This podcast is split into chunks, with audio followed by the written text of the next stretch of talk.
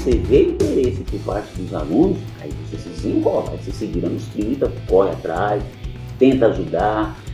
Se você tiver um outro professor que seja daquela matéria, você pergunta, sabe? Porque É. não é vergonha perguntar. Claro. Não é vergonha perguntar. Todos os dias a gente está aprendendo.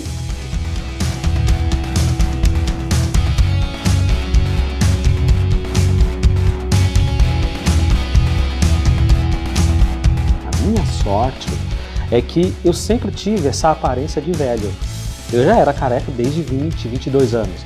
Então, quando eu entrei em sala de aula, todo mundo, todos os alunos acharam que eu já era professor, cara, há muito tempo.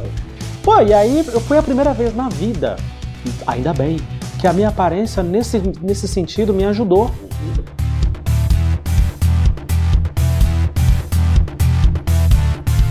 Te xingam, te, te, te maltratam, te ignoram. Verdade. Meu, é, não, e assim, É se você não tiver uma estrutura psicológica, você surta. É. Porque, gente, qual que é a pior coisa que existe no ser humano? Não é você ser ignorado, É. não é você, sei lá, de repente a pessoa simplesmente não te enxergar. Aham. Imagina você estar numa sala de 40 alunos, onde você entra, tem 40 alunos que simplesmente fazem isso, te ignoram. É como se você fosse uma cadeira.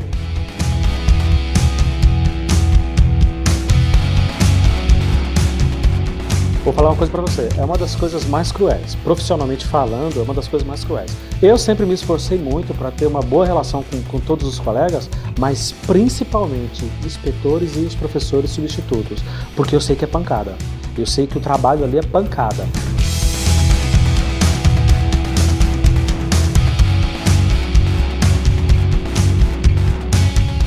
Mas havia ali naquele momento um momento de repressão. Às vezes você já vinha reprimido da escola, porque é o que você disse, o professor fazia o, papel dele, entre aspas, de professor, que era te, te reprimir, te, sabe, Brigar com você. brigar com você, te dar nota baixa, aquela coisa toda.